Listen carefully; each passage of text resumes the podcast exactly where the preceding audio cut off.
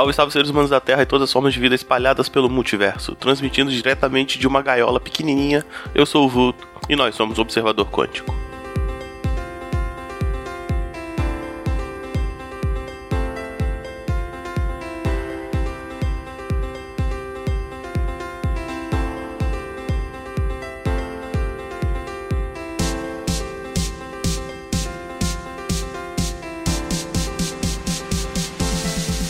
Mais um episódio do Observador Quântico no ar e hoje eu quero falar de um experimento, de um caos da ciência, de um projeto de pesquisa, na verdade. Por que eu quero falar isso? Que às vezes a gente fala da ciência como algo muito grande, tem o processo científico e a história da ciência. Então às vezes a gente fala de toda a descoberta que aconteceu em uma década como se fosse uma coisa só e esquece de falar do pequeno experimento ali do projeto de um pesquisador ou de uma equipe, do trabalho do, do dia a dia do laboratório, de fato, né? De como é complexo você construir a ciência uh, no dia a dia. Então eu vou fazer isso. Hoje eu vou focar em um exemplo muito específico e vou tentar tocar em pontos aí que vão valer para a ciência ciência como um todo, tá? Hoje eu vou falar do Parque dos Ratos.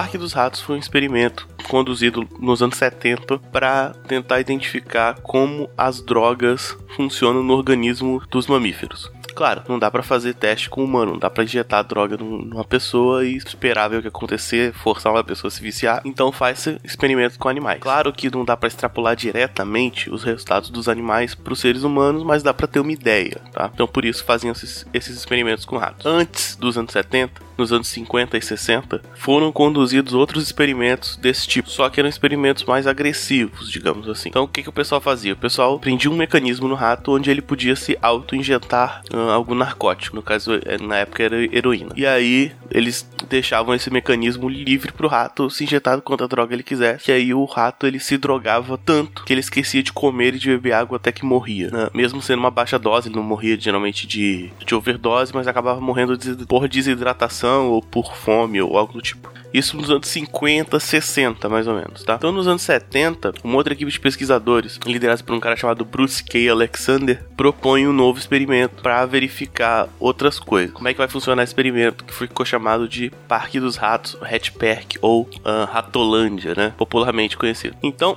como é que funciona esse experimento? Os caras construíram, pegaram uma sala da universidade, conseguiram convencer lá o, né, o departamento, né? Conseguiram uma sala e construíram nessa sala um grande espaço, um grande viveiro para ratos. Então, dentro desse espaço você tinha comida e água, né? À vontade. Você tinha aquelas rodinhas de hamster, caixas e coisas para eles entrarem e brincarem ali e outros ratos juntos. Então, vários ratos desses, eles eram colocados juntos. E um outro grupo de ratos ia ser colocado nas gaiolinhas normais, tá? Tá. Então o experimento, primeiro experimento pega 32 ratos, sendo 16 machos e 16 fêmeas, e coloca, aloca eles aleatoriamente, alguns no hatchback, no, no, na Ratolândia, e outros dentro das gaiolas convencionais tá? E aí começa o experimento. Primeiro eles verificam o paladar dos ratos. Eles botam águas com diferentes níveis de, de açúcar para os ratos e veem quais que os ratos preferem, só para ter uma noção do que, que os ratos têm por gosto. Isso vai fazer diferença para depois, quando os ratos começarem a fazer as escolhas, você não ter o fator gosto envolvido. Então, você tem, depois, depois de definir os gostos dos ratos, você tem um segundo momento no experimento que você libera para os ratos dois tipos de água: uma água docinha gostosa e uma água com drogas. Essa água com drogas ela vai ser amarga e aí o, o, o, rato provavelmente vai experimentar em algum momento, mas não vai curtir tanto porque ela é amarga e deixa afeta o sistema nervoso, né? Que é como uma droga funciona. Nesse momento eles estão testando com morfina, tá? É um opiáceo, é, é uma droga baseada no ópio, mas é uma droga basicamente anestésica. Bom, e aí nesse primeiro momento alguns ratos começam a se viciar e outros não.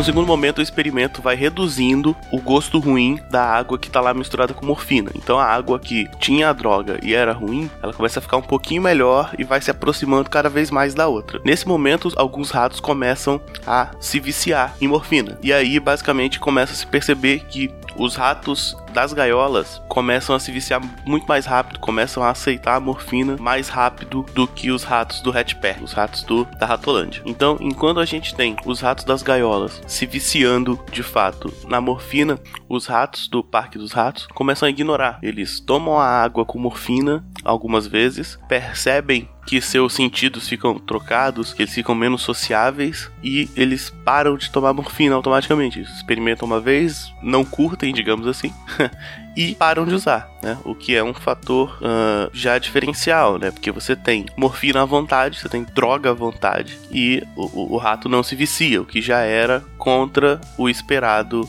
baseado nos estudos anteriores.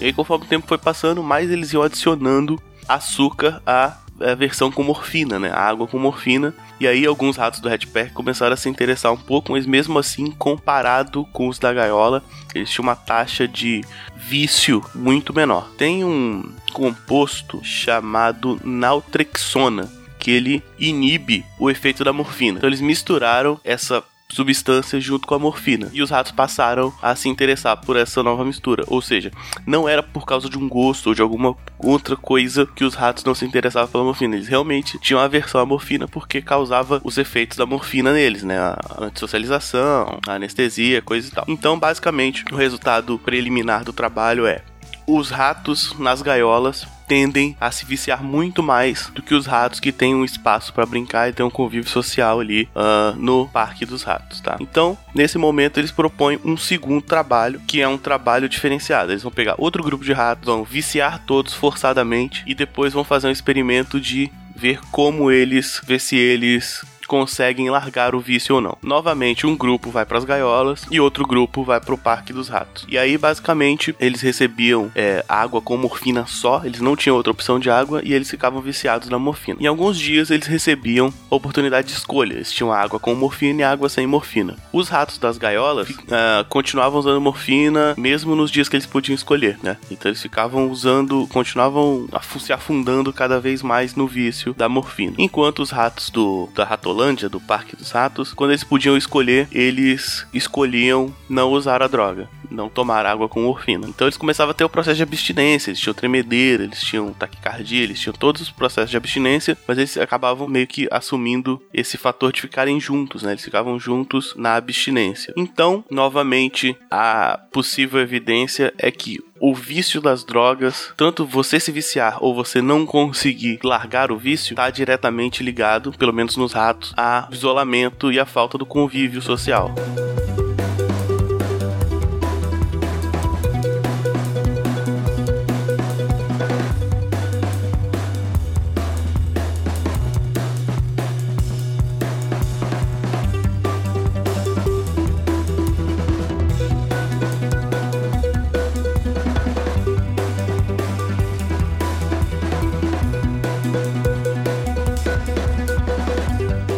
Esse projeto foi encerrado em 1982, né? Acabou o financiamento, eles tiveram que fechar a sala lá que eles estavam usando e tal. Mas aí foram publicados papers e tal. Alguns papers não foram aceitos na época, foram aceitos só depois. Papers que eu falo são, são artigos, tá? Esse, esse mau hábito de falar as coisas em inglês. É, alguns artigos foram publicados, uh, alguns foram rejeitados, mas foram aceitos só mais pra frente. Mas o questionamento que fica do Parque dos Ratos é: o que causa dependência? A droga em si, a droga tem esse poder sozinho e puro de causar dependência ou isso tem a ver com contexto físico e social. Por que, que os ratos da gaiolas usavam muito mais drogas e se viciavam com muito mais facilidade do que os ratos que tinham convívio social no parque dos ratos? Bom, isso tem um fator social, tem um fator psicológico e etc. E aí é questionamento que fica. Isso não é, em momento nenhum, a ideia desse podcast de encerrar a discussão, a ideia é só de abrir a discussão. E a pergunta que acaba ficando é: o que causa o vício, as drogas ou o isolamento? Então esse é um questionamento que eu acho válido, né? É muito fácil criticar alguém que acaba se viciando em drogas e etc. e de repente não entender que tem todo um processo para se entrar nessa essa condição e para permanecer nela, né? Talvez com apoio, com apoio social, apoio psicológico, as pessoas consigam se livrar aí do vício de uma forma menos complicada.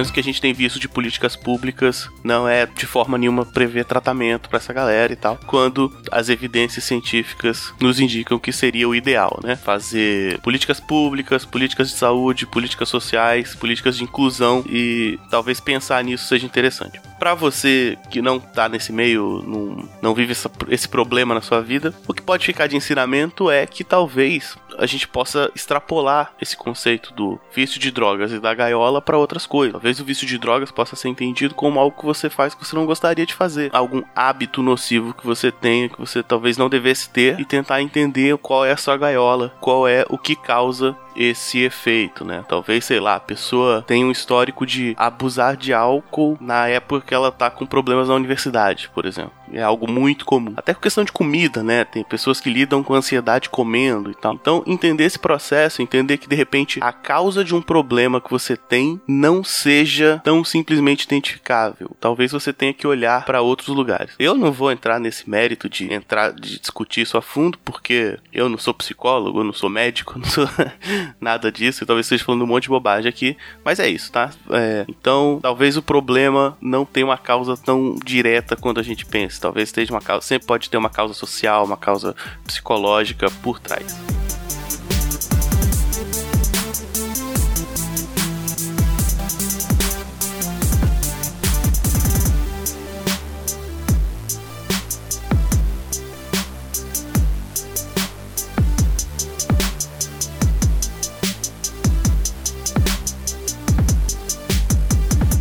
Vou encerrar por aqui antes que eu comece a falar bobagem demais, mas vou deixar uma indicação. Tem um episódio do Salvo Melhor Juízo sobre proibicionismo. Eles vão falar lá sobre a história da proibição das drogas. Que é um episódio excelente. Tem um site chamado. É um site de um cara chamado Stuart Macmillan, que ele converteu essa história desse experimento, igual eu tô fazendo aqui em podcast, ele converteu por uma, uma tira de quadrinhos. Então tá muito legal. Eu fiz uma pesquisa para fazer esse podcast, mas para eu ir lembrando, eu fui me baseando basicamente na HQ dele. Tá bem legal. Os links estarão todos no post.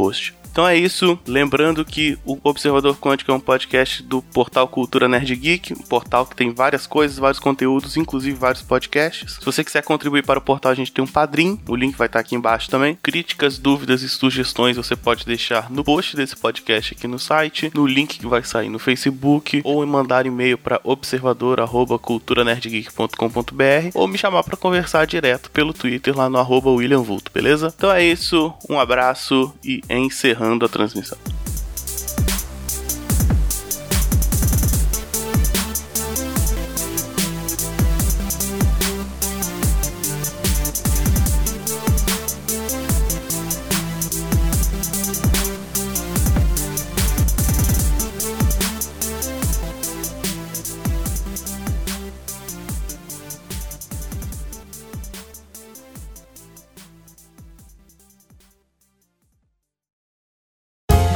Podcast foi editado por Léo Oliveira.